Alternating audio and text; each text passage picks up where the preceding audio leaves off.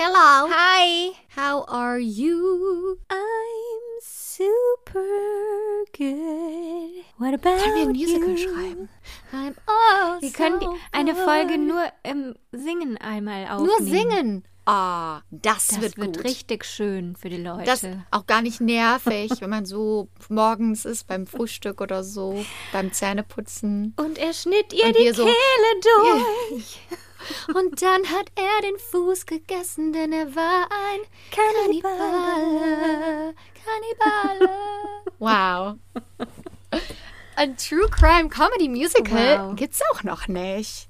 Okay, die Theater in Deutschland werden sich um uns schlagen. Ich sehe es vor, meinem, vor meinen Augen. Ich auch. Wir kommen damit ganz groß raus. Ja. Ich sag dir das. Yes. Etwas nie da gewesen. Endlich. Endlich. Dann kriegen wir endlich den Comedy-Preis. Endlich. wir haben noch gar nicht, äh, wir haben eigentlich noch gar nicht angefangen, ne? Nee, wir fangen jetzt Wir an. fangen jetzt an. Nach unserem Musical-Intro. Okay. Sabrina und Alina sind schon voll lange beste Freunde. Alina erzählt Sabrina voll krasse Stories aus Hollywood. Sie treffen sich jeden Montag und erzählen aus ihrem Leben das alles und noch viel mehr. Erlebt ihr hier in der Albtraumfabrik. Guten Abend aus Köln. Guten Morgen aus Hollywood. Hi. Hi. Hallo Sabrina. Hallo Alina und hallo an alle Ah. AlbträumerInnen da draußen. Hallo, es ist Spooktober. Uh. Willkommen zu Albtraumfabrik. Haben wir das schon gesagt? Nee, das hast du jetzt gesagt. Ja. Ja, hier sind wir wieder. Eine weitere Woche im Herbst. Im Herbst, im Oktober. Ja, im Herbst ist gut. Heute war es wieder 20 Grad strahlender Sonnenschein. Bei euch? Ich kam mir vor wie im Hochsommer. Oh, guck mal, ich habe einen Pulli an. Bei mir ist es ganz schön frisch. Bei mir ist es ganz schön kalt. Ich glaube, meine Katze, heute Morgen der Mitch, ne? Ja. Weil nachts wird es hier immer so kalt im Winter, ne? Tagsüber ist es immer so 20 Grad oder so und nachts wird es dann immer kalt. Und heute Morgen hat er 35 Mal genießt oder so. Kennst du das? Wenn die an, wenn die so eine Niesattacke Ja. kriegen, dann gehört das nicht mehr auf. Und dann dachte ich so, nein, mein Schatz, ist hast du eine Erkältung? Ist alles okay? Oh. Ja. Armer Der Schatz. kleine Schatz. Und die Dolores, ne, meine andere Katze, die, ich glaube, ich muss mal Fotos von meinen Katzen Mhm. Ja. posten auf unserem Instagram. Ja, klar, ne? die kennen die ja gar nicht, die Leute. Ja, und die Dolores, der ihr voller Name ist Dolores von Cartier. Wie aus dem Film. Und sie ist benannt wie aus dem Sister Act. Und die, das ist so eine kleine graue Katze, die habe ich damals adoptiert. Die haben meine Freunde auf der Straße in Hollywood gefunden.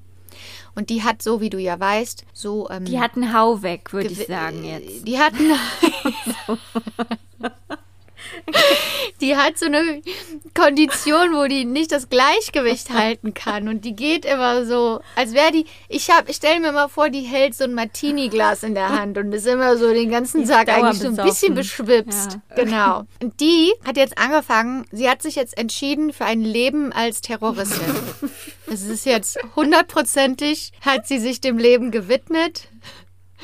Es, sie ist auf der dunklen Seite Wie angekommen. kommst du da drauf? Sie steht morgens um 6 Uhr Oh. auf, also sie wird wach. Auf meinem, die schlafen ja beide auf meinem Bett mit mir, ne? Die wird wach, die stretcht sich, Mhm. dann springt die runter vom Bett, dann geht die zu meiner Zimmertüre. Die meine Zimmertüre, die geht ja direkt raus in den. Garten. Und dann miaut die, weil die raus will. Um 6 Uhr morgens. Mhm. Das hat die vorher nie gemacht. Aber Sabrina, die miaut, du hast sowas noch nicht gehört. Das ist so aggressiv. Das ist. Und dann, äh, dann kann ich, also erstens werde ich davon natürlich wach, weil das ist wirklich so. Wow. So richtig aggro. Und die hört also nicht auf zwischendurch. Die macht die ganze Zeit weiter. Und dann muss ich aufstehen, weil die darf auch noch gar nicht raus. Es ist ja noch dunkel Mm. draußen. Und dann muss ich aufstehen und die wieder ins Bett holen. Dann springt die wieder runter und geht wieder zur Tür. Dann muss ich wieder aufstehen und die wieder ins Bett holen oder auf den Katzenbaum setzen. Dann bleibt die da kurz sitzen, putzt sich, dann springt die wieder runter und dann geht's weiter. Boah, wie nervig. Und irgendwann lasse ich Ja! Oh. Ja, und dann den ganzen Tag, den ganzen Tag, dann sitzt die draußen vor der Türe, miaut, dann lasse ich die rein, dann kommt die kurz rein, guckt sich um und dann miaut die wieder und dann lasse ich die raus. Und ich kann die Türe nicht auflassen, weil dann kommen hier Mücken rein und Fliegen und sowas und Spinnen. Also es ist, ich versuche das mal aufzunehmen, weil das ist nicht angenehm. Ich hoffe, du hast es in der Therapie erzählt. Nee, aber in der diesewöchige Therapie war super, hör Echt? mal. Ja, wir haben schon direkt über mein, meine ähm, Kindheits- und Jugendtraumata gesprochen. Und ich habe das dann so erzählt, wie ich das für mich in den Jahren interpretiert habe. Und wie, man muss ja auch dazu sagen, man arrangiert seine eigene äh, Erinnerung in einer Art und Weise ein, in die seine, deine eigenen Erzählweise sich da reinpasst. Und dann hat die manchmal so Fragen gestellt, so ganz einfache Fragen, einfach nur, ja, was, was wäre denn, wenn das so gewesen wäre, wie du das bereust oder so? Was wäre denn, wenn das passiert wäre? Und dann habe ich so gedacht, hä, das, das habe ich mich selber noch nie gefragt. Und die so, ja, weil das nicht in deine Erzählweise passt. Weil du dich entschieden hast, so fühlst du dich und so, da kommt das her und du bist schuldig oder du bist, du musst diese Last tragen und alles andere passt nicht in die Erzählweise. Und die sagt dann so einfach so einen Satz. Und dann und das ist dann so, your mind. so ich so wow, wow. Ja, von daher, also und ich kriege dann auch immer Hausaufgaben. Ich muss jetzt so Deep Soul Searching Hausaufgaben machen diese Woche, aber es ist gut. Ja, Also ist es aber nicht schlimm, dass, also ist das nicht so, als würde man das Ganze nochmal durchleben und belastet dich das nicht? Mich belastet das sowieso Okay. unterbewusst Okay, die ganze okay, Zeit. Für mich hat sich das diese Woche zum ersten Mal so angefühlt, als würde ich diese Last Abgeben. abgeben, dürfen Mm, an, an jemand anderen. Ich habe das, ich habe mich so richtig erleichtert gefühlt nach all den Jahren, in denen ich selber daran gearbeitet habe und selber mit den ganzen Emotionen, die man hat ja gelernt, damit zu leben. Ich bin ja eine funktionierende, glückliche Person, aber die Last, die ist ja irgendwie immer da und die kommt manchmal hoch oder manchmal, wenn man selber depressiv ist, kommt die hoch oder so. Und es hat sich wirklich so angefühlt, endlich nimmt mir das jemand weg. Und ich, ich weiß, das hört sich klischeehaft an, das hätte ich auch nie gedacht, aber das war wirklich so eine richtige Erleichterung. Oh, ich finde das schön. Und das halt auch so ähm, objektiv dann einfach so ähm, wissenschaftlich, weißt du, das so zu sehen. Und da war direkt eine Antwort dafür da und da war direkt ein Verhaltensmuster da. Bin ich nicht die Einzige, die das macht. Und das ist dann so, man kann das erklären, das ist dann weniger persönlich und also was man sich selber zufügt, die, die, die Gefühle, die man sich gegenüber selber hat, die sind weniger persönlich, sondern das ist ein Schutzmechanismus oder das ist dies oder jenes. Und dann, wenn du das rationalisierst, dann ist das so, identifizierst du dich dadurch nicht, sondern das ist einfach etwas, das Menschen machen. Erlerntes Verhalten, was gar nichts mit dir Ja. selber zu tun hat. Mhm. Und ich hatte auch so einen Puh-Moment, weil ich habe mir immer gesagt, ja, also das Trauma ist passiert, dass meine Eltern sich haben scheiden lassen. Und deshalb bin ich so und deshalb mache ich heutzutage so und habe Vertrauensprobleme oder dann äh, wegen des wegen des äh, Suizids meines Vaters ist das und das passiert und deshalb habe ich heute diese Verhaltensweisen. Und dann hat sie aber zum Beispiel auch gesagt, wie war das denn, bevor du zehn Jahre alt warst oder die Erinner- Erinnerungen, die du hast, bevor sich deine Eltern haben scheiden lassen, weil dieses Verhaltensmuster, das du heute hast, das wird eigentlich viel früher in der Kindheit ähm, festgelegt, so in dem Kopf, ne? Und dann habe ich überlegt und überlegt und ich konnte, ich kann, ich konnte mich nicht Es erinnern. gibt nur ein Leben danach für dich. Ja, Mhm. ja, davor war alles perfekt. Aber war es das? Wahrscheinlich nicht. Und, und so, weißt du, so, auch wenn es gut war, aber ich erinnere mich an nichts. Mhm. Und das ist, weil ich mir das so zurechtgelegt Krass, ne? habe. Und das ist einfach so krass, über sich selber dann zu lernen. So, oh, und auch so, oh, ich habe doch nicht alle Antworten. Ja.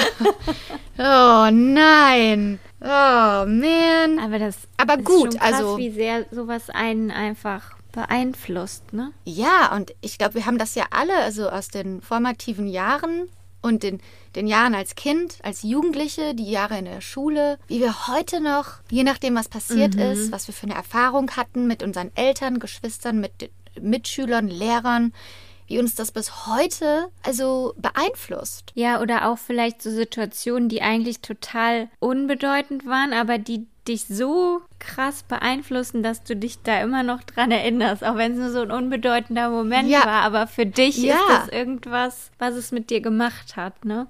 Was jemand zu Ja, dir gesagt genau. hat oder eine Genau, Situation, die ja. du mitbekommen hast. Ja, ja, und ich meine, ich bin ja eh total interessiert an so Soul Searching und Personal Growth und Spiritualität und von daher finde ich das total interessant.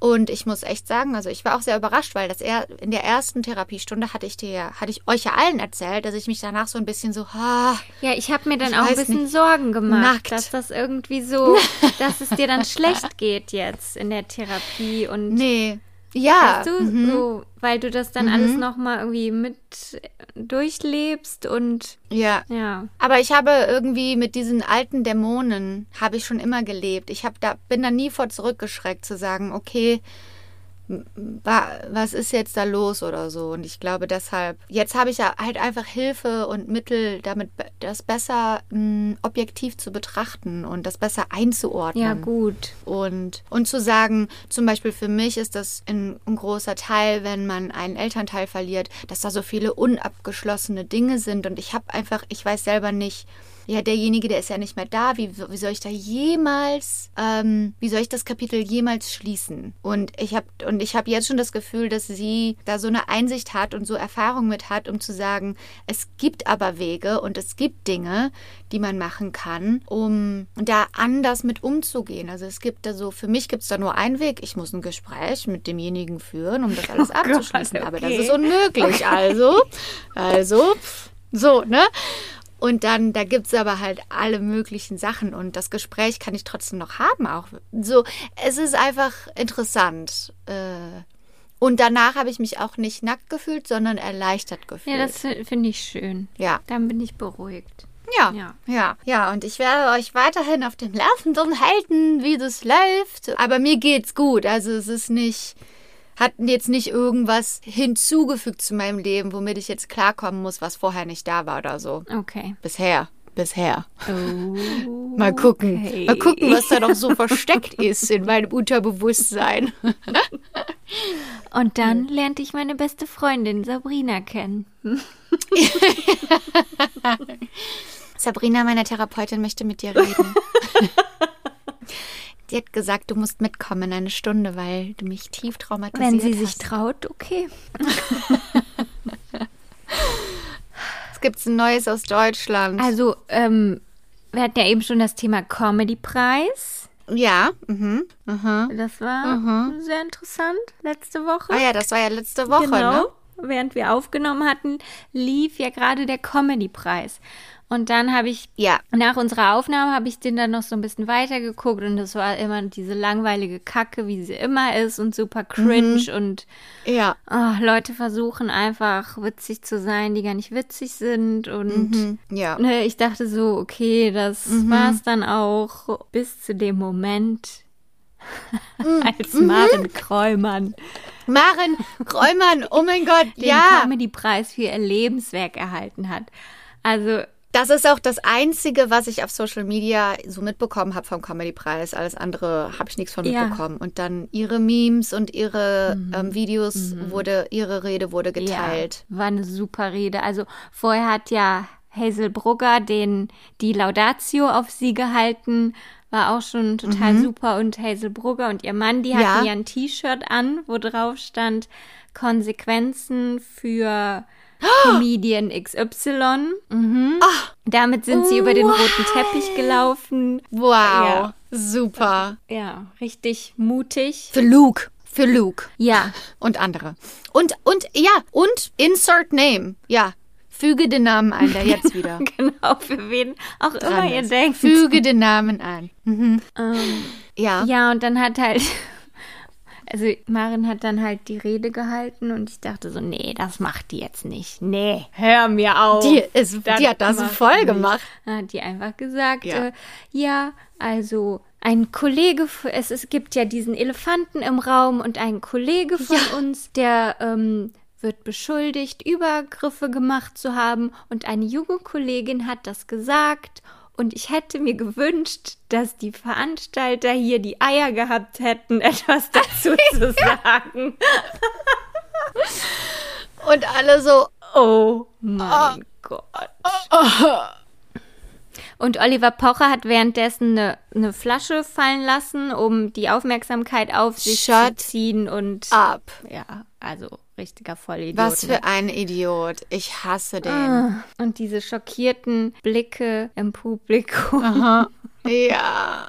Ach, ey, Leute. Aber ich finde das so gut, dass sie das gemacht hat. Also ich habe wirklich nicht gedacht, dass da irgendwas zu gesagt wird, weil ich dachte, Aha. weil es ist ja immer so, am liebsten wollen ja alle das Totschweigen, wir kehren das jetzt unter den Mhm. Teppich und irgendwann ist dann Gras über die Sache gewachsen, ne? So. Ja. Aber das funktioniert jetzt in dem Fall nicht. Boah, so eine Plattform und so und äh, vor den Leuten und sie wusste, dass das unpopulär ist, aber sie hat ein Lebenswerk an Arbeit hinter sich stehen, dass sie als respektable Person, also sie kann das auch machen, sie hat das Standing, ne? Sie ist bereits akzeptiert worden. Genau, sie hat auch nichts zu verlieren. Sie hat jetzt den Sie Ehrenpreis. hat nichts zu verlieren. Sie hat ihre genau, für ihr Karriere. Mhm. Lebenswerk bekommen. Die hat gesagt, cool, bye, arrivederci. hätte das eine junge Comedian gemacht, die hätte wahrscheinlich danach Jobs verloren oder sowas. Und das ist ja das Problem mit der mit dem System. Ich meine, ähm, Hazel Brugger hat sich das auch getraut, ne? Sie ist auch, ja, ne? Aber sie hat halt auch gesagt, ihr ist das scheißegal, ganz ehrlich, dann kann ich halt da nicht mehr auftreten oder dann kann ich dies nicht mehr Ja. oder das nicht mehr. Aber ich bin trotzdem Ja. irgendwie mir selber treu geblieben, ne? Ja, und, und was man halt auch nicht verstehen darf, wenn man sich solidarisiert, ich meine, dann was wollen die dann noch machen, wenn sich alle für das Richtige aussprechen? Dann können sie ja nicht alle damit androhen, allen damit androhen, keinen Job mehr zu geben, weißt du? Man muss sich einfach mal solidarisieren mit den Opfern. Aber ähm, zum Beispiel äh, Katrin Bauerfeind, die hat die Veranstaltung moderiert mit Steven Gätchen zusammen und sie hatte halt Aha. auch, also das sind zumindest so die Gerüchte, die ich gehört habe, also Katrin Bauerfeind, die wollte sich auch äußern und dann haben es aber quasi ihr die Veranstalter so durch die Blume verboten und gesagt, nee, die, die Maren sagt ja schon was dazu oder die Hazel sagt ja schon was dazu. Und Scheiß drauf, musst du, wenn es live ist, musst du einfach sagen, was du willst, ey. Ja, das ist halt aber auch immer leicht gesagt. Es ist halt schwierig. Du bist ja engagiert, ne, als Mhm. Ja. Moderatorin und Ja. hast ja einen Job und ein Skript. Und dann kannst du auch nicht Ja, irgendwie. und die können auch dein, die können auch dein Mikro runterziehen und die Kamera wegschwenken, ja. ja, Mhm. also und dann, aber nach der äh, Rede von Maren hat dann äh, Mhm. Tom Gerhardt auf Instagram was gepostet. Was denn? Also Tom Gerhardt, der Mann, der mit äh, Filmen wie Voll Normal, also mit so sexistischer Scheiße bekannt geworden ist. Mhm. Ja. Also alles gut, das Ja. war früher wirklich lustig und ich habe mir das auch Ja. Mhm. gerne angeguckt, aber ist auch nicht mehr zeitgemäß. Aber ausgerechnet er sagt halt dann, dass das quasi eine Hetzjagd ist und dass man sich da nicht zu Ach. äußern sollte, um den armen Jungen Oh. vorzuverurteilen. Und Oh nein. Selbst, was ich nicht verstehe, selbst dass es Luke zugegeben hat, ist verkackt. Ja, also Die Grenze ist halt nicht bei der Justiz und die Grenze ist halt nicht bei äh, Vergewaltigen und Umbringen, sondern die Grenze liegt halt ganz woanders. Und die Grenze setzen wir fest. Aber wir kriegen halt leider den Respekt nicht. die Grenze ist halt, wenn der andere sagt Nein und Nein. du trotzdem weitermachst. Mhm. Ja, Punkt. Ende. Schluss. Ich- ich- Schluss mit lustig. Ich weiß, es ist, also ich finde es auch schwierig, ne, weil wahrscheinlich haben wir alle schon mal irgendwie eine Grenze überschritten und Mhm, du musst halt auch überlegen, so, was ist, wenn das jetzt dein Bruder ist oder dein Freund oder dein Arbeitskollege, ne? Klar, ich Mhm. Ja, verstehe, dass man genau. sich da nicht so einfach auf eine Seite schlagen kann, aber ich finde, darum geht's auch gar nicht. Ich glaube, das ist genau das Problem. Das Problem ist, dass man hat, man hat die Idee, man hat den Eindruck, dass jemand, der sowas macht oder jemand, der vergewaltigt, jemand, der sexuell belästigt, das muss ein Monster sein. Das ist ein Monster, Punkt. Der hat keine menschlichen Qualitäten, der ist kein guter Mensch. Das ist aber Ist nicht so. Und, und Luke kenne ich, mit dem habe ich gearbeitet, das ist ein Kumpel, das ist ein Mhm. Bruder, das ist ein dies, das ist ein das. Der, der, der ist kein schlechter Mensch, also Äh, kann das nicht stimmen. Genau. Das, die Konversation muss sich aber verändern, das Bild muss sich verändern. Jeder kann es sein. Diese Überfälle finden statt, weil es akzeptiert wird von der Gesellschaft. Und das kann jeder sein. Ja. Also ich habe auch Argumente gehört von Freunden selber, die gesagt haben, nee, ich kenne ja Frauen, die haben auch mit ihm gearbeitet und bei denen war das nicht so. Ist leider kein Argument. Mhm. Ist leider null Argument. So funktioniert das nicht. Jemand kann ein guter Bruder sein, ein guter Ehemann, äh, ein guter Kumpel sein, ein guter Kollege sein und sexuell übergreifen. Ja. So leider Gottes müssen wir dann alle in unsere eigene Seele gucken und in unser eigenes Spiegelbild gucken und sagen, auch ich könnte ein schlechter, ich glaube nicht, dass ich ein schlechter Mensch bin, aber ich könnte auch Dinge tun, die schlechte Menschen tun. Ja, und ich finde, es geht eher darum, also nicht darum, sich auf irgendeine Seite zu schlagen, sondern es geht ja um darum, wie man mit dieser Situation umgeht in der Ja. Öffentlichkeit. Lass uns doch eine Konversation darüber Ja. haben. Was ist hier los? Warum hat Luke gedacht, er hat gerechterweise gedacht, dass das, was er tut, okay ist, weil er so aufgewachsen ist, weil die Gesellschaft ihm gesagt hat, es ist okay. genau. Frauen sind Objekte in erster Linie. Selbst wenn man das selber nicht so sagen würde, die es ist einfach intern intern es Erlernt. impliziert, es ist erlernt. Und als Gesellschaft müssen wir sagen, dass das nicht mehr okay ist. Und ich glaube auch, dass das nicht so passieren sollte, dass man einzelne Personen an den Pranger hängt und sagt, du bist das Genau. Monster, sondern wir sind die Kultur, die dieses Monster erschaffen haben. Monster, die dieses Verhal monsterhafte Verhalten erschaffen haben. Und wir müssen Verantwortung übernehmen als Gesellschaft, als Gemeinde. Genau. Und deshalb dafür, sollten wir dass- darüber sprechen. Genau. Und deshalb sollte Luke drüber sprechen Genau. und er sollte, man sollte ihm zuhören, man sollte ihr zuhören und man sollte die beiden nicht zu ähm, Antagonisten machen. Und na, man sollte hauptsächlich ihr zuhören, aber ich sage, man sollte ihm zuhören, um zu lernen, was ist da falsch gelaufen. Und um, um nur zu sagen, hey Mann, das war scheiße. Und dann sollten alle sagen, das war scheiße. Und dann sollten alle sagen, ich habe sowas auch schon mal gemacht. Oder weißt du was auch immer. Aber die Gesellschaft muss dafür Verantwortung übernehmen. Die, diese Gespräche müssen Ja, stattfinden. da- aber dafür sollte er halt auch ehrlich sein und nicht irgendwie mit seinen allen Ja. Welten die ganze Zeit um die Ecke kommen Nein. und seine Anwälte für Nein. sich irgendwas versuchen regeln zu, äh, zu regeln. Und versuchen, eine Pressefreiheit zu ja. unterdrücken. Und dann, wenn es nicht mehr ja. geht, ein Video reinstellen, wo er dann aber trotzdem Mhm. nur die Vorwürfe von sich weist und ihr insgeheim die Mhm. Schuld gibt. Und, und das ist halt die Sache. Klar, also die Gesellschaft muss Verantwortung übernehmen, aber da wir Leute an den Pranger hängen, kann derjenige einen so großen Einfluss nehmen darauf, wie sich die Gesellschaft verändert. Wenn derjenige das Exempel ist und das Beispiel ist, dann nutzt doch deine Plattform, um dieses Beispiel zu sein für andere junge Männer oder für andere Frauen und Männer. Es, es gibt ja, also da gibt es keinen Geschlechtunterschied in Leuten, die ähm, Misogyny in sich drin haben oder im, im, im Rahmen der pa des Patriarchats sich äh, wohlfühlen und das weiterhin ausleben. Aber genau, es muss halt irgendwie ein Aufwachen stattfinden, anstatt zu sagen, nein, nein, das war nicht so, das habe ich nicht so gemacht, das habe ich nicht so gemeint. Du hast es nicht so gemeint, aber du hast es trotzdem gemacht. Und dafür musst du Verantwortung übernehmen. Ja, und es, ich glaube auch, es gibt nicht die eine Wahrheit, sondern jeder hat die Situation ja subjektiv für Ja. sich anders erlebt, ne? Mhm, mhm. Aber trotzdem, wenn der andere sich durch dein Verhalten halt ähm, schlecht behandelt fühlt, Ja, ja, genau. Was deine Wahrheit ist, du hast das so erlebt, subjektiv, dann ist das die Wahrheit. Wenn die andere Person, die in der gleichen Situation war, die mit dir zusammen in dieser Situation war, subjektiv etwas erlebt und es repräsentiert eine andere Wahrheit, wir haben zwei Wahrheiten, dann ist das eine Diskrepanz. Dann leben wir in zwei verschiedenen Welten.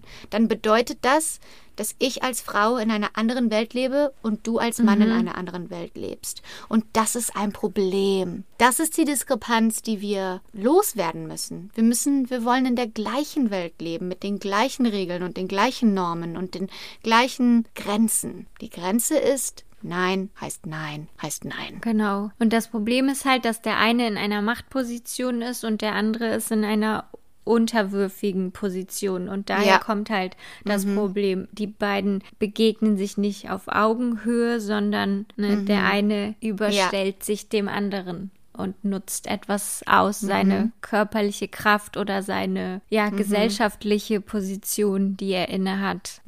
Und die Leute sagen, weißt du, was ich krass finde, ist zum Beispiel, dass die Leute zum Beispiel sagen, dass viele Leute sagen, nee, das glaube ich nicht, dass der das gemacht, ich, das glaube ich nicht, ich kenne den nicht, ich glaube nicht, dass der das gemacht haben könnte. Ich kenne sie nicht, ich glaube, dass sie lügt. Ja, weil sie ja in Unterwäsche in ihrer Küche rumtanzt. Deshalb lügt Ja, sie. und das ist nicht gut für Frauen. Und hier ist wieder die Diskrepanz, die wir, die wir ansprechen müssen. Und das ist alles Klischee Ja, einfach nur. es ist alles Klischee. Und auch das Und Klischee, dass genau. man einfach immer denkt, dass wenn jemand sowas behauptet, dass er dadurch Ruhm bekommt und dadurch Mhm. Ja, reich es ist wird. das Gegenteil. Und dadurch das ist das Gegenteil. Wird. Das hat noch nie funktioniert. Die gleiche- Das ist unsinnig. Es gab eine Situation auch diese Woche mit Gil Ofarim. ja. Der ist in einem Hotel, ist er, hat er in der Schlange gestanden und dann hat ihm der äh, Hotelportier ähm, antisemitische Sachen Mhm. gesagt. Und dann war er, war er völlig fertig, ist dann rausgegangen, weil er wurde nicht bedient in dem Hotel, in dieser Schlange. Oh mein Gott. Und das, ich meine, in Deutschland, wo wir eh so ein krasses Ja, Thema damit dafür haben. sind wir bekannt. Ja, dafür sind wir in der, der Welt, Welt. bekannt. er war ein großer Und dann hat er halt ein Video dazu gemacht, hat halt erzählt, was ihm passiert ist gerade in diesem Hotel, hat es auf Instagram geteilt. Und dann sagen Leute, oh, ja, der hat ja lange keine Platte mehr rausgebracht. Der braucht bestimmt wieder ein bisschen Aufmerksamkeit. Also was ist denn bitte los? Also, also alles, was ähm, die Aufmerksamkeit darauf lenkt, was ungemütlich ist, die ungemütlichen Wahrheiten sind nur dafür da, um berühmt zu werden. Doch nicht mit sowas. Der, mein wie Gott, absurd nein, Leute. ist das? mm-mm. Nein, nein, nein, nein. So hat es noch nie funktioniert, so funktioniert es nicht. Wir leben in einem System, in dem ähm, nachgewiesen die Mehrheit der Frauen, die sexuell belästigt werden, sich nicht melden, weil sie Angst haben, nicht gehört zu werden, weil sie Angst haben, einen Job zu verlieren, Ja. weil sie Angst haben, selber Genau. die Konsequenzen zu treffen, zu tragen oder weil sie sich schämen. Die Mehrheit der Frauen, die große Mehrheit, eine große Mehrheit der Frauen sagen nichts. Und diejenigen, die was sagen, werden beschuldigt zu lügen, bekommen Morddrohungen, werden gefeuert, tragen die Konsequenzen, gehen vor Gericht und derjenige bekommt Strafe auf Bewährung. Das, das ist, das, die, Aber wo kommt Ja, das es her, ist einfach- es macht einfach- Denken? Ich, also, Ja, das ist einfach eine gute Erzählweise, um diese, ja, die Frau ist Eva. Eva. Adam und Eva, da kommt das her. Eva hat in den Apfel gebissen und hat alles verkackt für alle. ja, danke, Eva. Beziehungsweise hat äh, Adam dazu angetrieben mit ihren weiblichen Ja, hat sie Reizen ihn mal wieder verführt. Toll. Und der Arme Ja, konnte sich ja nicht sie- wehren. Da kommt das Ja. her, der Scheiß. Weil Männer können ja ihren Trieb nicht kontrollieren. Das wissen ja wohl alle. Ja. Wie kann man Frauen kontrollieren, damit sie die Welt nicht übernehmen? Es gibt immer wieder eine, es gibt immer wieder ein Mittel, weil wenn wir auf einmal sagen, ey, wir werden falsch behandelt, dann sagen die, ey, die, äh, die denken sich das aus, die will nur berühmt sein. Leute hassen es, wenn Leute berühmt sein wollen. Die, die machen das da. So können wir das die Gesellschaft gegen sie richten und sie weiterhin kontrollieren und unterdrücken. Ach, es macht so viel Spaß, eine Frau zu sein. It's amazing. Ey, aber wo du gerade Gil gesagt hast, waren wir nicht mal auf einem Ja, Gil-Konzert? ich wollte dich auch fragen. Da war du doch- warst doch da mit da war doch mir, Aaron oder? Carter. Aaron Ja, Carter und du. Gil. Und Gil, du hast die Tickets gewonnen. Meine, oder, meine oder? Mutter hat die Tickets gewonnen bei irgendeiner Zeitschrift Ja. oder so. Und dann durften wir beide alleine zum Ja. Gil und Aaron Carter Bonn war Konzert. das. Ich weiß nicht mehr, wo das war. In Aber Bonn ich habe noch irgendwo Fotos davon und es war so toll. Es war einfach so, so schön. Es war so toll. Wir haben Aaron Carter gesehen, als der noch so ein Junge Ja. war und noch nicht Als so problematisch war, war. Ja. Ach, und ich war so in Und Gil Gil? verliebt. Ach, ich auch. Also ich finde den heute immer noch gut. Also auch. falls er Single ist und ich auch. Also wer weiß. Ja. Und du liebst es ja auch, ähm, Instagram-Videos zu posten. Und Sachen um- zu behaupten, die gar nicht stimmen. damit du berühmt wirst. Von daher passt ihr mega, gut Mega. zusammen. Ey, aber kannst du mal bitte gucken, ob du die Fotos noch hast? Ich kann mich da noch dran erinnern, ne? Wir waren auch ziemlich Wir waren nah dran. sehr weit vorne, ja. War da nicht deine Mutter dabei oder waren wir Nee. alleine? Ich glaube, wir waren da alleine. Die hat im Auto gewartet oder die hat uns wieder abgeholt, aber jemand hat uns gebracht und Ja, ja, abgeholt. ja. Ne? Wie alt waren wir denn? Wir waren ja noch jung. 13 Höchstens oder so? 13. 12, Ja. 13. Das war, Das war also bestimmt glaub, das war illegal. Konzert. Das war, glaube ich, mein erstes Konzert. Das oder Kelly Family war mein erstes Konzert. Ich war schon vorher Backstreet Boys und Kelly Family. Wow. Ah, Ich war mit Nina bei den Backstreet Boys. Mega gut. aber ich habe eigentlich Konzerte nie so gemocht. immer geliebt. Aber ich war bei beiden Christina Aguilera Back to Basics und Stri Ich Stripped auch. war die beste. War, oh mein Gott. Ach, das war so Das war cool. richtig schön. Oh ja, ja. Ich habe mich auch so gefreut, als du mich gefragt hast, dass ich mitkommen darf.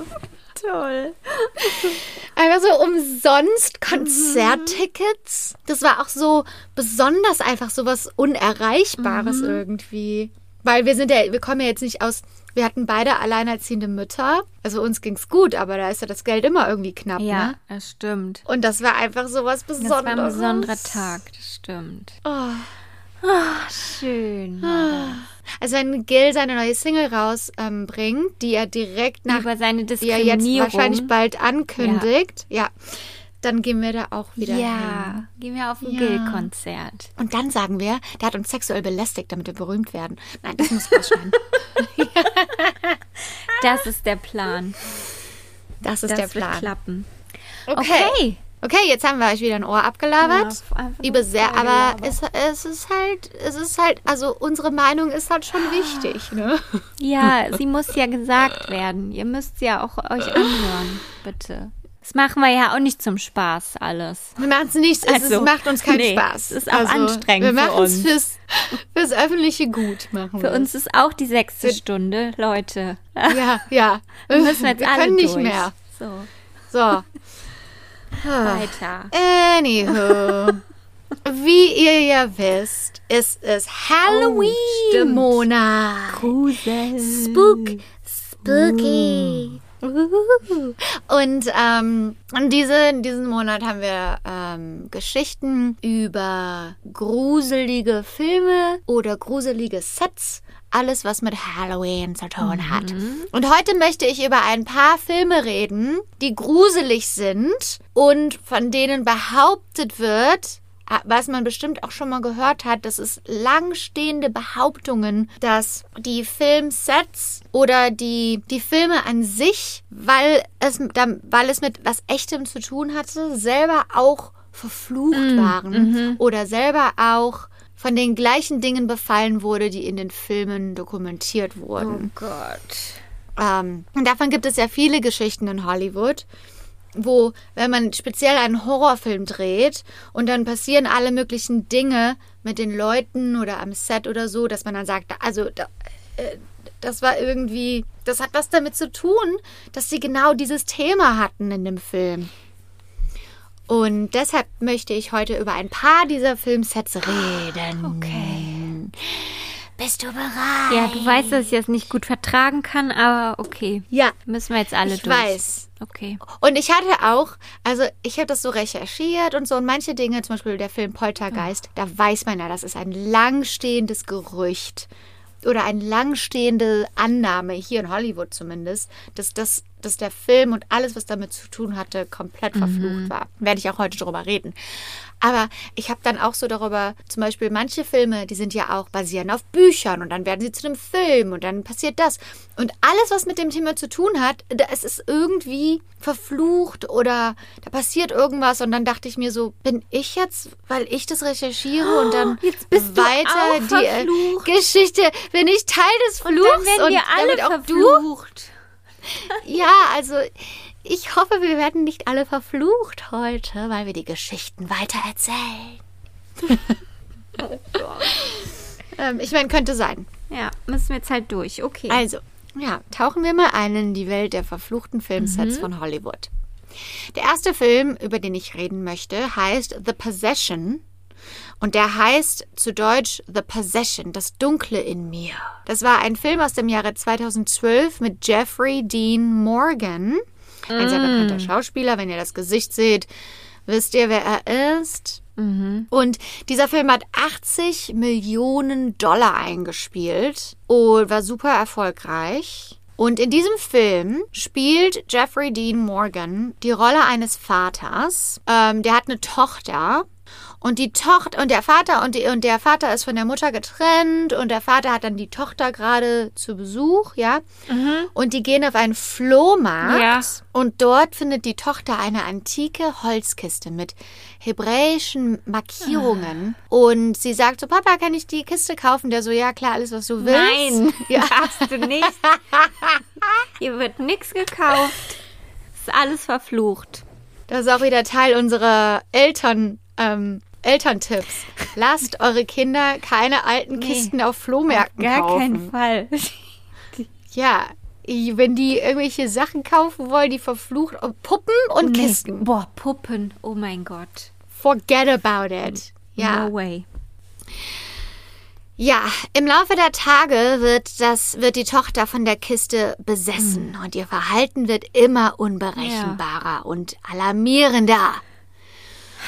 Und aus dieser Kiste kommt halt so ein Dämon raus, der, das, der, der die Tochter äh, in Besitz nimmt und der Film wird natürlich immer krasser bis zum Ende hin. Die Frage, die, wenn du den Trailer siehst, steht da, es basiert auf einer wahren Geschichte. Scheiße. Was ist diese wahre Geschichte, die mit diesem Film zu tun hat? Ich sage es dir. Ich erzähle dir die Geschichte dieser, dieser Kiste, okay?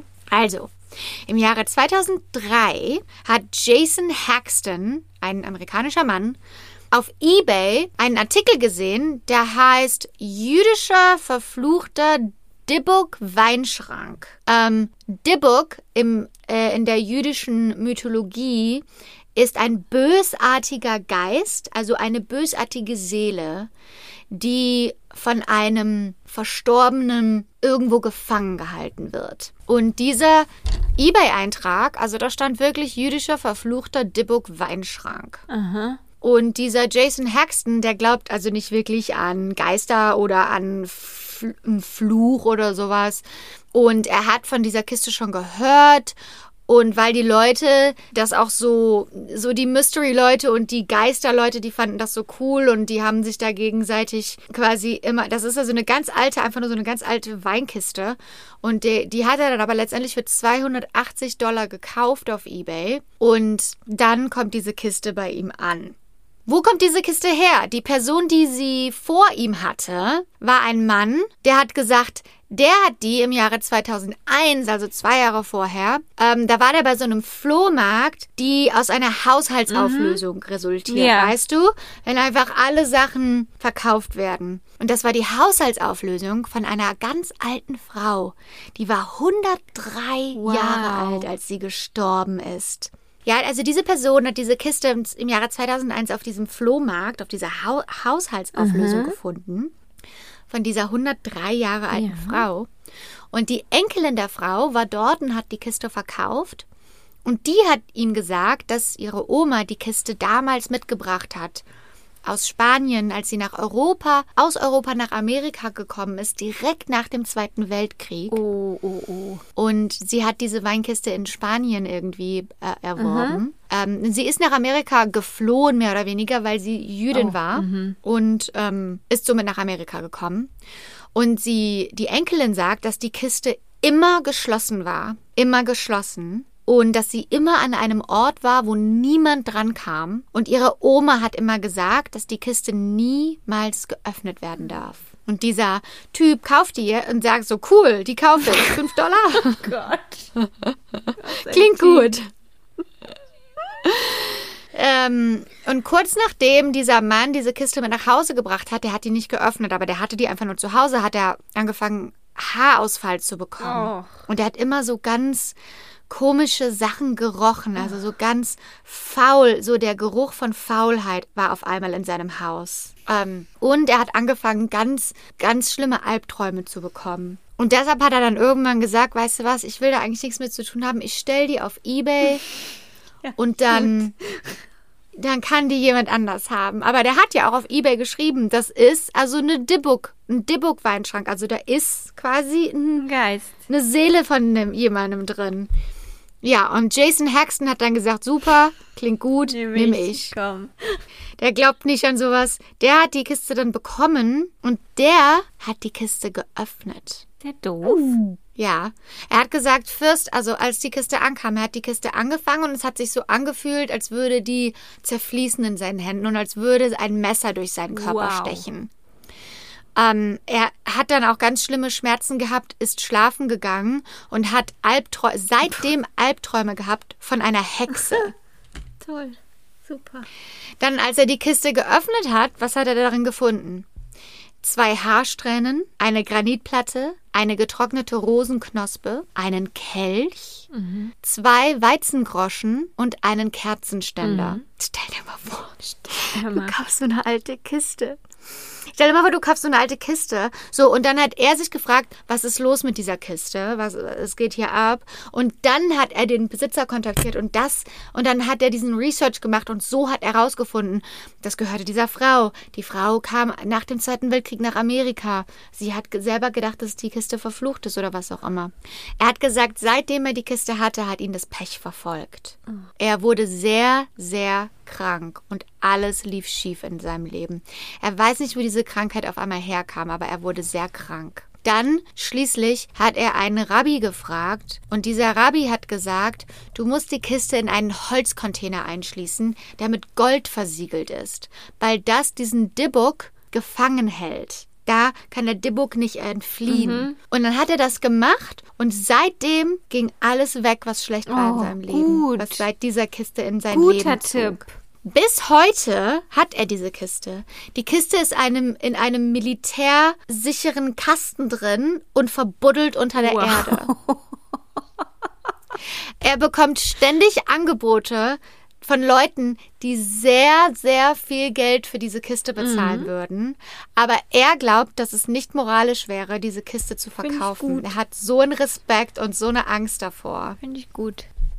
Und auf dieser Kiste, da wurde auch nachher eine Webseite für diese Kiste ähm, gemacht, wo Leute sagen konnten, ich weiß, wo das herkommt, ich weiß, was diese Dinge be bedeuten und, und so weiter. Also die versuchten, diese Herkunft von dieser Kiste rauszufinden. Aber das ist alles, was man bis heute weiß. Und das ist die Inspiration für den Film The Possession mit Jeffrey D. Morgan. Und als sie diesen Film gedreht haben, hat Jason Haxton, der diese Kiste besitzt, hat dem Regisseur angeboten, die Kiste zu ihm zu schicken. Die echte? Und ähm, die echte Kiste. damit sie die auch am Set haben können oder damit sie die im Film benutzen können. Idee. Und der Regisseur hat gesagt, der Regisseur Sam Raimi hat gesagt, auf gar keinen Fall möchte ich nicht. Der hatte da zu viel Angst vor. Der hatte zu viel Angst vor dieser Kiste. Das heißt, es wurde am Set eine, eine Prop-Kiste benutzt, aber alles drehte sich um diese Kiste. Und Jeffrey Dean Morgan, der Star des Films, hat gesagt, dass er glaubt, dass da trotzdem irgendwas an dem Film verflucht war oder dass da irgendwie was los war, weil er hat ja schon so viele Filme gedreht und er hat noch nie solche Dinge erlebt wie an diesem Filmset. Zum Beispiel, was er gesagt hat, ist, dass immer wieder Glühbirnen einfach explodiert sind. Und zwar nicht einfach nur zwischen den Szenen oder irgendwann, sondern immer nur, wenn er Schlüsselszenen drehen musste. Immer wenn er eine große Schlüsselszene drehen musste, ist irgendwas passiert. Er hat gesagt, mehrere Glühbirnen sind explodiert. Dann hatte er eine Szene, wo er in einem Raum stand, der komplett versiegelt war. Es gab kein Rein und Raus. Das war drinnen. Und er hat auf einmal einen ganz kalten Wind um sich herum gespürt. Das war ein Geist. Ja. Und Jeffrey Dean Morgan hat das gesagt, der Schauspieler. Dann nachdem der Film abgedreht wurde, wurden alle Requisiten zusammen in ein Lager ge gebracht, weil man weiß ja nie, muss man noch mal was nachdrehen oder muss man braucht man die nochmal.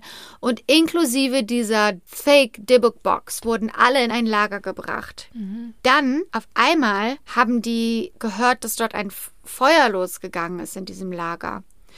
Alle Requisiten sind abgebrannt. Mm Alle Requisiten waren verbrannt, waren weg.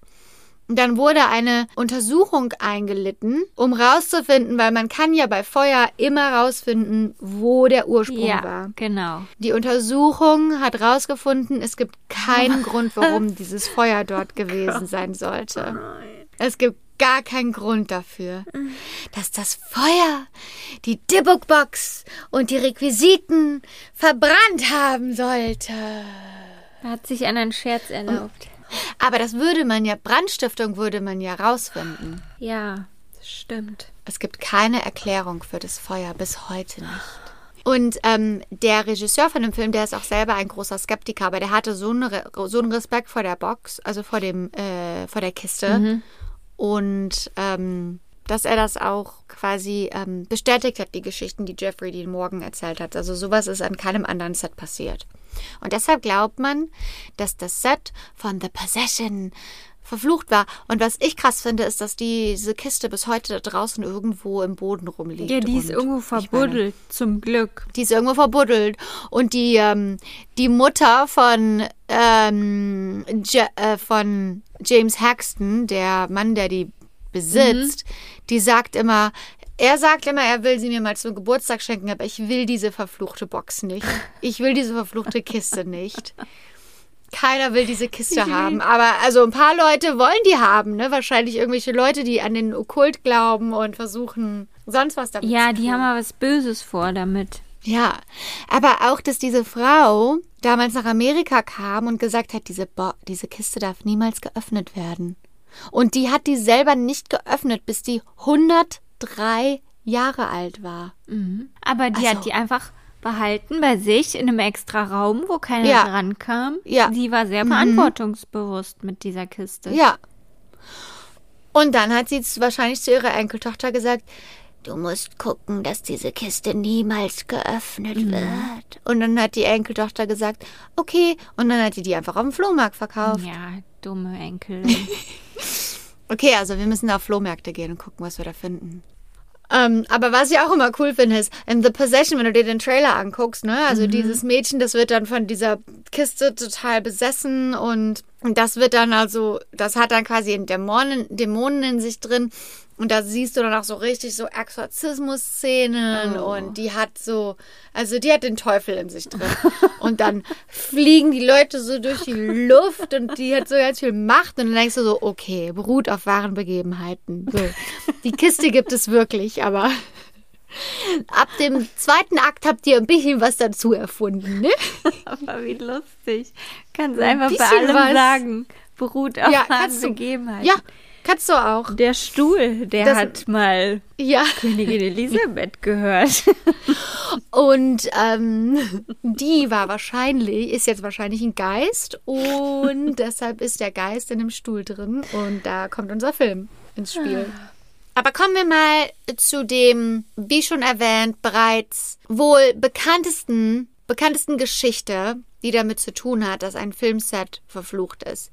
Die Poltergeist-Trilogie. Oh. Ja. Das habe ich auch immer wieder gehört über die Jahre, dass die Leute sagen, das Set war verflucht und dass irgendwelche äh, Crewmitglieder gesagt haben, das war da nicht so toll am Set und das hat sich einfach alles komisch und falsch angefühlt. Aber der größte, das größte Indiz für Leute, dass irgendwas mit dem Film, was alles, was mit dem Film in Kontakt gekommen ist, verflucht ist, ist, dass vier Menschen, vier Schauspieler, die mit dem Film zu tun hatten, äh, gestorben sind. Entweder während des Filmens oder direkt nach oder nach dem Filmen. Ja, und das ist eine überproportional große Anzahl an Leuten, die in einem Projekt zusammen waren und dann danach gestorben sind. Also Pol die Poltergeist-Trilogie ging im Jahre 1982 los, übernatürlicher Horrorfilm, geschrieben von Steven Spielberg, our boy Steven. Mhm. Und die Regie hat ähm, Toby Hooper übernommen.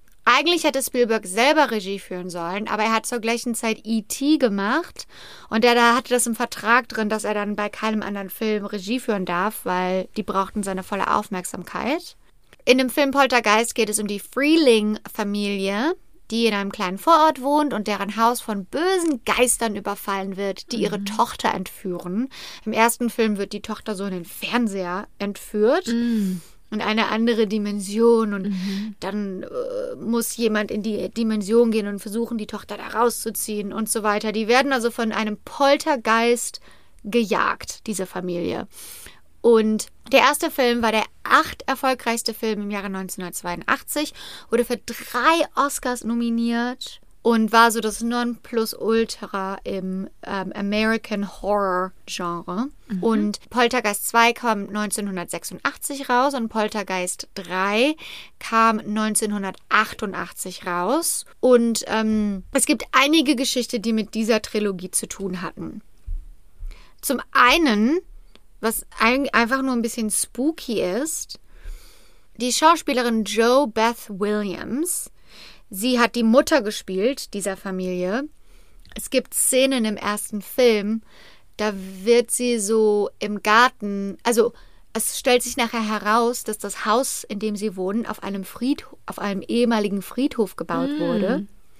Und zum Ende des Films kommen ganz viele Gräber hoch Ja. und ganz viele Skelette und sie wird in einen Sumpf gezogen und sie ist in diesem Sumpf und sie wird von Skeletten ähm, umzingelt und Klar. angegriffen. Was man Joe Beth Williams vor den Dreharbeiten nicht gesagt hat, war, dass diese Skelette echte Skelette waren. What? Es waren Die haben echte Knochen ja, genommen? aha, weil es billiger war, als Skelette herstellen zu lassen zu der Zeit. Ja, und das wurde ihr auch nicht gesagt. Die wurde da einfach reingeschmissen, also mehr oder weniger, und war dann, hat danach herausgefunden, dass sie von echten Geistern umgeben war.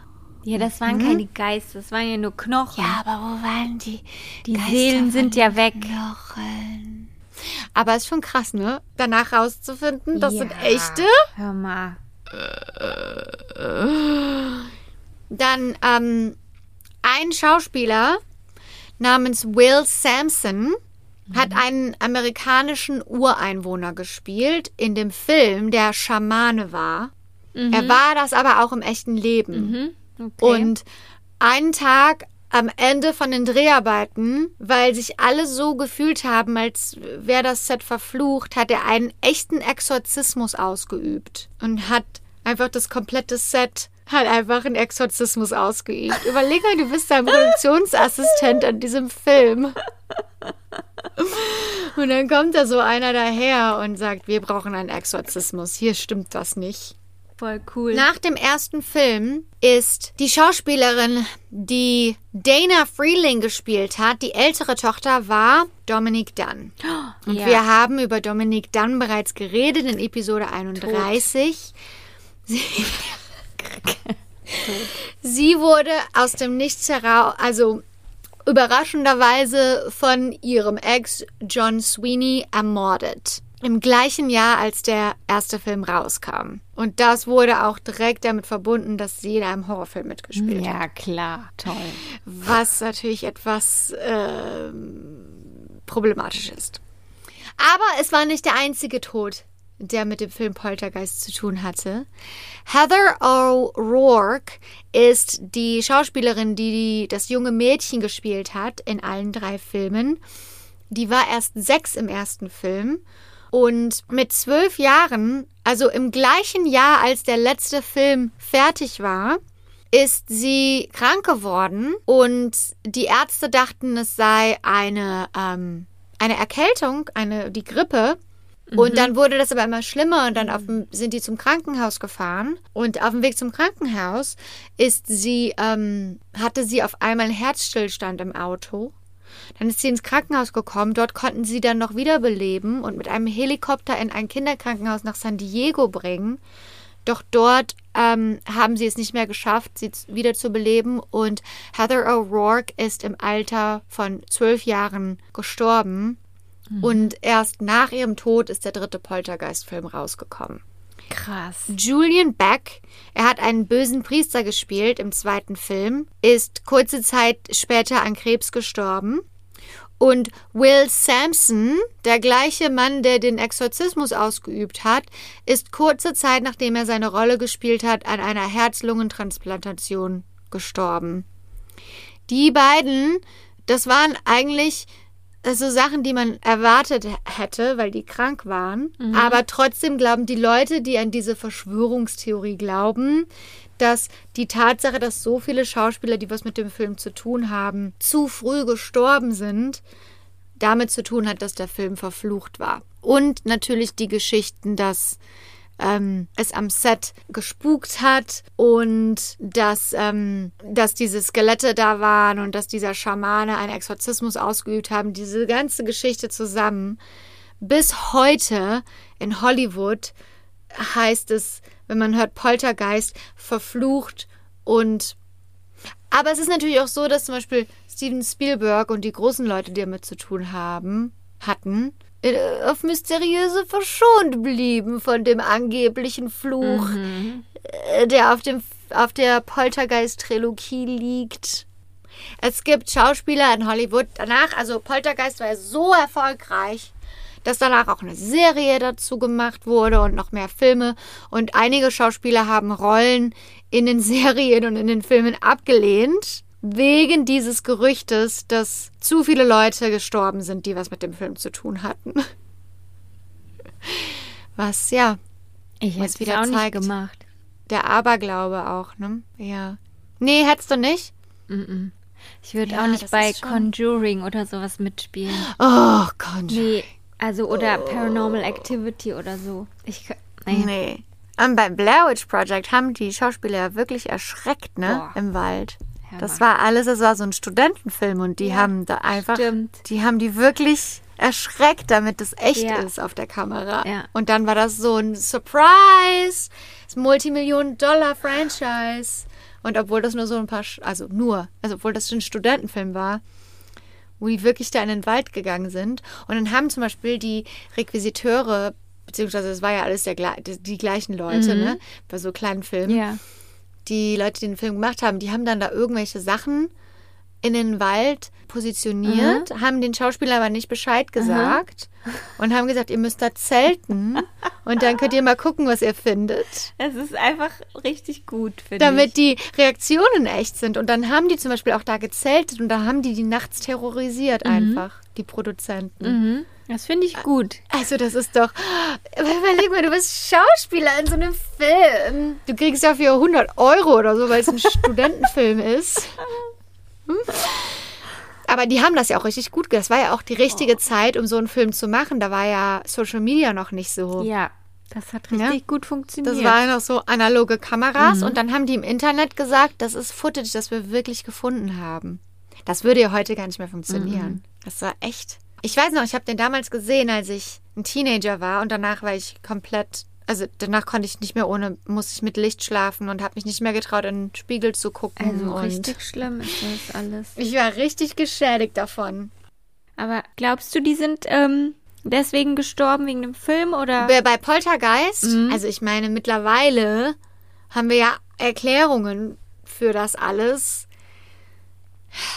Ich glaube. Ich meine, klar, man kann sagen, weil die verflucht waren, ist denen dann ein schreckliches Schicksal. Mhm. Ähm, ja, ich habe da schon Respekt vor irgendwie vor solchen Themen und vor ich ich weiß es ehrlich gesagt nicht. Also ich glaube auf jeden Fall nicht. Ich glaube, es war Zufall, dass das halt vier von dem Film waren und ich glaube, die wären auch so gestorben, wenn die nicht da mitgespielt hätten. Ja, ich glaube, das ist auch natürlich eher meine ähm, Vermutung, weil es natürlich auch ein bisschen sensationsgeil ist, diese einzelnen Fälle zu nehmen, die, wo Familien wirklich ihre Familienmitglieder verloren haben und wo ernste Themen wie ähm, Gewalt von Männern dann genommen wird und das wird alles unter diesen Schirm gepackt, so, oh, das ist verflucht, weil es die bessere Geschichte Ja, ja, ja. ist. Also- Der, der Tod eines Menschen für dich aufregender ist, wenn er damit verbunden ist, dass es mit einem Horrorfilm zu tun hat. Ähm, aber gleichzeitig die Tatsache, dass die Menschen da so hingezogen sind zu diesen Dämonen und dieses Dunkle und diese Geister und diese Angst, also ich glaube, dass das letztendlich zu irgendwas verbunden ist, was in uns selber dunkel ist. Aber ich will auch nicht so arrogant sein und sagen, wir haben eine Erklärung für alles. Wir sind die letzte Instanz, die in dem Universum ist und wir können alles erklären. So, wer weiß, was da noch so da draußen rumschwirrt. Okay, aber kommen wir zu einem weiteren Film, dessen, der gruselig ist und dessen Set angeblich, ich erzähle euch ja nur, was hier in Hollywood so rumgeht, was hier angeblich alles verflucht ist. Rosemary's Baby. Rosemaries Baby m, basiert auf einem Roman, auf einem Buch von Ira Levin. Und Ira Levin hat übrigens, also in Rosemary's Babies geht es um eine schwangere Frau, die immer ängstlicher und neurotischer wird und die nicht weiß, dass sie den Teufel in sich gebärt und am Ende den Teufel zur Welt bringt. Wie kommt man auf sowas, fragst du dich. ich sage es dir. Ira Levin ist auf diese Idee gekommen im Jahre 1966, als seine Frau schwanger war. Seine, Schwra seine Frau war schwanger und du weißt, also wenn du ein Kind auf einmal in dir drin hast und Mutter wirst oder verantwortlich bist für ein anderes Leben, dann wird, wird man ängstlicher und dann wird man, dann ist alles wichtiger und sie, diese Frau von ihm, die wurde immer ängstlicher und immer besorgter darum, sich um dieses Kind, um dieses ungeborene Baby zu kümmern.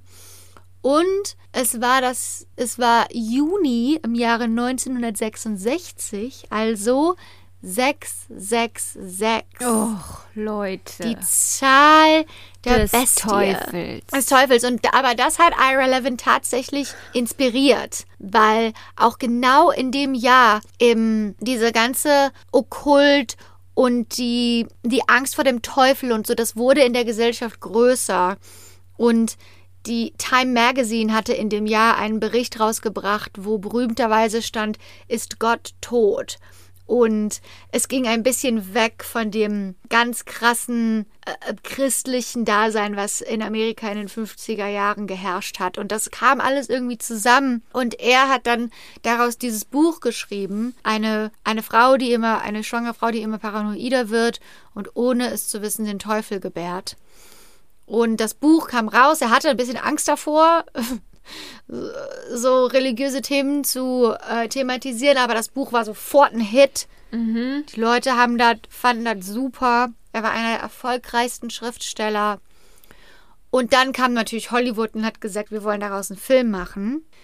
Und ähm, dann wurde der Film auch direkt produziert in den 60ern. Mit Mia Farrow war der Star des Films. Sie wurde hochgepriesen. Der Komponist Christoph Komeda, der die Musik für den Film gemacht hat, wurde hochgepriesen. Es war einer der besten Komponisten in Hollywood. Und natürlich der Regisseur Roman Polanski. Ach du Schande. Roman Polanski, was eine ganz eigene Albtraumgeschichte oh ja. ist hier in Hollywood. ei, ei. Roman Polanski hat Regie geführt und er wurde, nachdem der Film rauskommt, ähm, über ihn wurde gesagt, er ist sogar besser als Hitchcock. Noch so ein toller, Ja, noch so ein toller. Typ. ach, so viele, so viele tolle Leute hier in Hollywood. Ja. Doch ähm, es gibt auch über Rose, Rosemaries Baby viele Gerüchte, dass ein Fluch auf dem Film hängt, auf dieser Geschichte und auf allen, die damit was zu tun haben. Während der Dreharbeiten, also die Dreharbeiten gingen dann los und kurz nachdem der erste Drehtag anstand, hat die gesamte Crew, jeder, der mit dem Film zu tun hatte, Lebensmittelvergiftung bekommen. ja, haben sie wohl was Falsches gegessen. Also wohl Beim alle das gleiche Catering, gegessen. oder? Ja, oder. Oder verflucht. Ich weiß. ja, Verflucht. eins von beiden. Ich sage dir, es könnte sein, dass der Film verflucht ist, denn auch bei diesem Film gab es einige Todesfälle. What?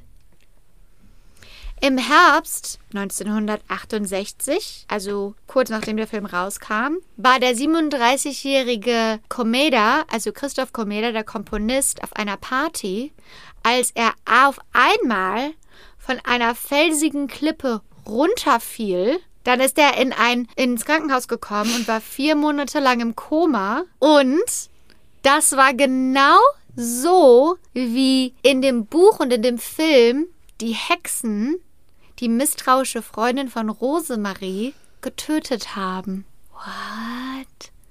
Genauso wie in dem Buch jemand getötet wurde, ist der Komponist des Films ins Krankenhaus gekommen, ins Koma gefallen? Zufall? Der hat dann nachher wieder ähm, nach vier Monaten sein Bewusstsein erlangt, aber ist kurz danach in Polen gestorben. Also hätte Emma besser nicht bei dem Film mitgemacht. Dann, während der Produktion des Films, ja, hat der Produzent William Castle einen Brief bekommen, ohne Absender. Einen anonymen Brief. Niemand weiß, wo dieser Brief herkam. Und in, diesem Brief stand drin, dass er langsam verrotten wird an einer langen und schmerzhaften Krankheit. Oh. Also entweder Geist oder Ex, würde ich sagen. Dann, kurz nachdem er diesen Brief bekommen hat, im gleichen Jahr, wurde er von schweren Nierensteinen heimgesucht. Ja. Dann hat man ihn ins Krankenhaus gebracht und dort hat er Szenen aus dem Film halluziniert und hat geschrien, Rosmarin, um Gottes Willen, lass das Messer fallen.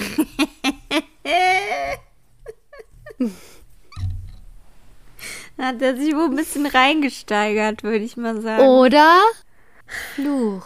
Nee, ich glaube nicht. Er hat sich auch wieder erholt, aber er hat nie wieder einen Hollywood-Hit gehabt. Und er wollte auch, ähm, er hatte auch danach Angst, nochmal Horrorfilme zu machen, weil er dachte, dass er verflucht war. Alles, was ich sage. Vielleicht war es auch ein Fluch. Nee, das war kein Fluch. Der hat sich es selber eingeredet. Aber es ist ja noch, es sind ja noch mehr schlimme Dinge passiert für Leute, die mit dem Film zu tun hatten. Was denn noch? Roman Polanski war mit Sharon Tate zusammen. Ja, das wissen wir. Die sind gerade nach L.A. gezogen und waren gerade verheiratet und Sharon Tate war schwanger und wie wir ja alle wissen, Ja. wurde sie brutal von dem Manson-Clan ermordet, Ja. wie auch das ungeborene Baby. Richtig. Alles noch während Rosemaries Baby in den Kinos war, in denen es um eine schwangere Dämonenfrau ging.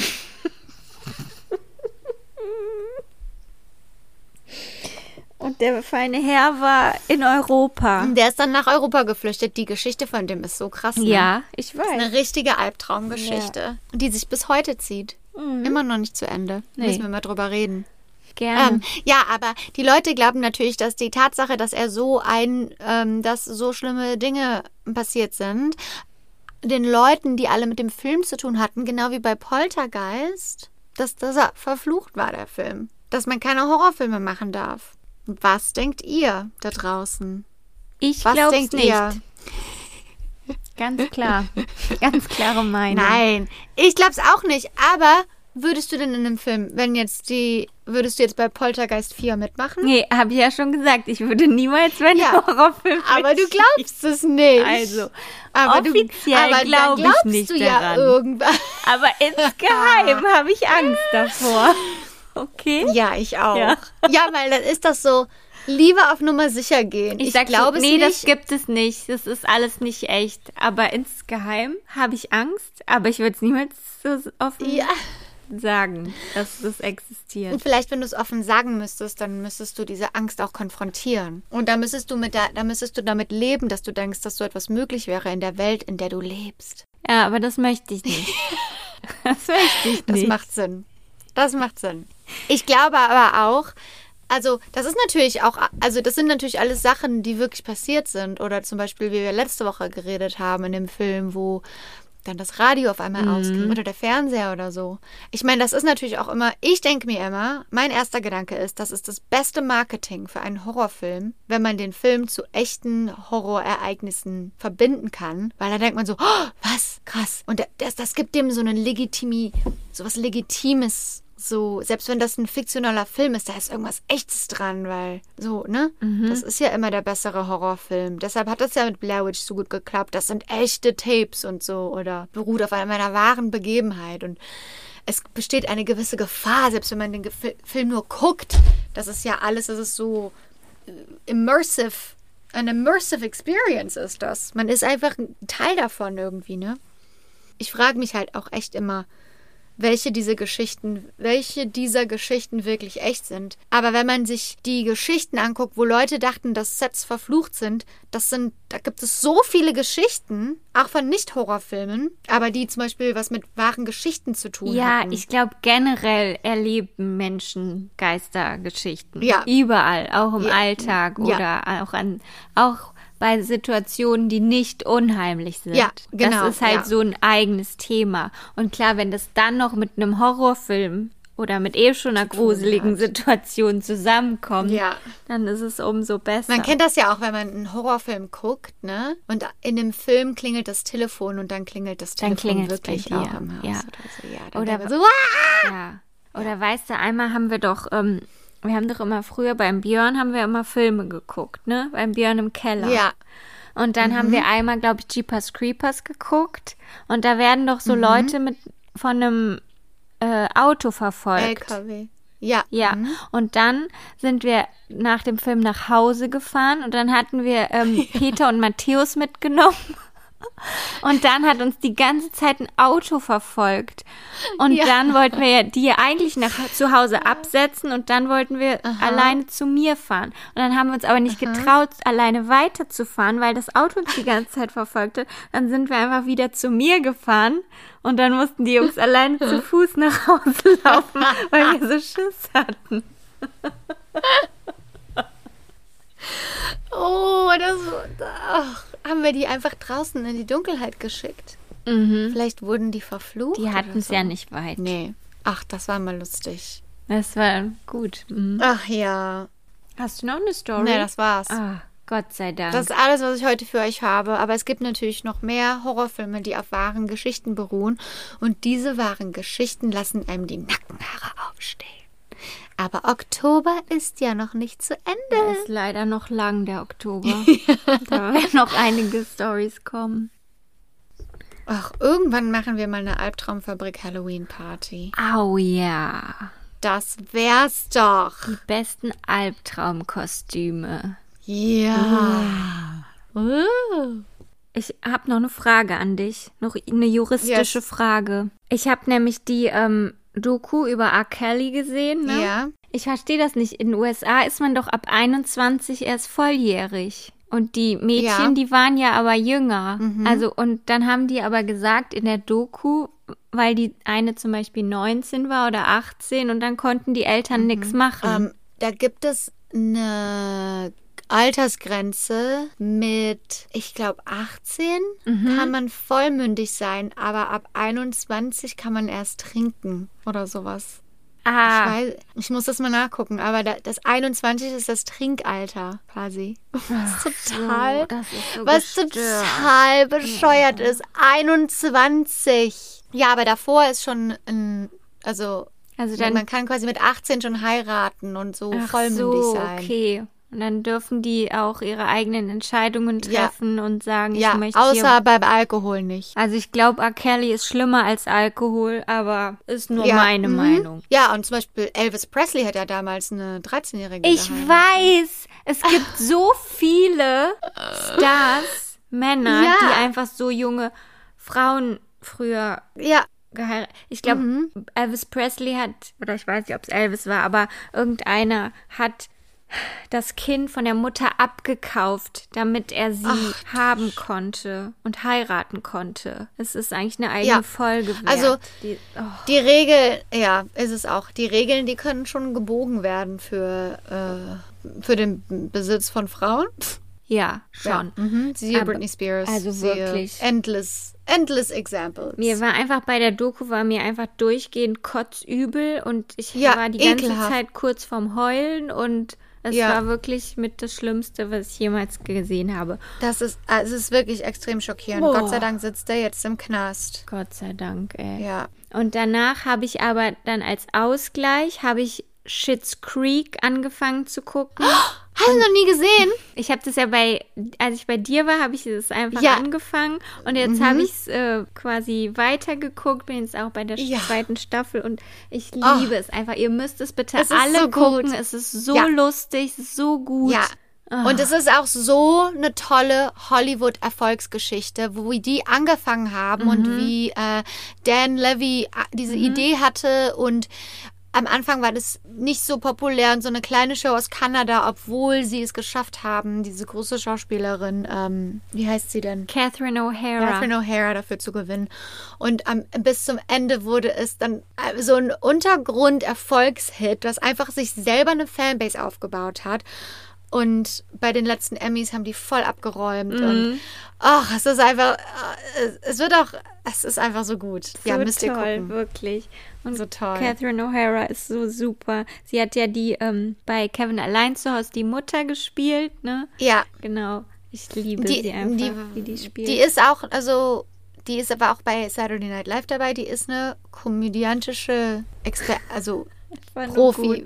Profi-Komödiantin. Auch die was ist so die da immer anhat und wie die redet. Und die, und die Perücken und so. Das hat die sich alles selber, das hat die alles selber zur Rolle die, dazu die gebracht. ganze Idee von der Rolle ist einfach Mhm. so cool. Bitte guckt es alle. Ich verlinke es euch in der Folge. Mhm. Ähm, aber wo du gerade Doku gesagt hast, ich habe ja diese Woche in unserer Story gepostet, dass eine neue Doku über Britney Murphy rausko äh, rausgekommen Oh, stimmt. ist auf HBO. Ja, aber geguckt? ich habe das, ich habe das nur gesehen, diesen Post und habe das direkt go repostet und war, hab, war, hab überhaupt nicht nachgeguckt, wann die Doku überhaupt rauskam, weil das sah so aus, als wäre die schon rausgekommen. Die kommt aber erst diesen Monat raus. Also der, der Grund, warum ich euch darum, davon nicht erzählen kann, ist, weil ich sie noch nicht geguckt habe, weil sie noch nicht rausgekommen ist. Klar. Ich war ein bisschen voreilig. Aber sobald die rauskommt, gucke ich mir die an und dann können wir darüber reden. Ja. Super. Ey, super. Dann würde ich mal wieder sagen, wie immer, denkt daran, es hilft uns als Podcast wirklich, wenn ihr uns subscribt, wenn ihr uns äh, abonniert und wenn ihr uns fünf Sterne gibt. Und wenn ihr euch danach fühlt, könnt ihr auch gerne eine Bewertung hinterlassen. Und schreibt uns auf Instagram oder auf albtraumfabrik.podcast at gmail.com mit all euren Geistergeschichten oder Elterngeschichten oder äh, was auch eigentlich, was auch immer ihr wollt. Wir haben schon ein paar Gruselgeschichten bekommen. Ja, die werden wir dann hier im Podcast besprechen und vorlesen. Yes. Und das war's, ne? Das war's für diese Woche. Dann sprechen wir uns wieder nächste Woche. So machen wir das. Dann sage ich gute Nacht nach Köln. Und guten Morgen nach Hollywood.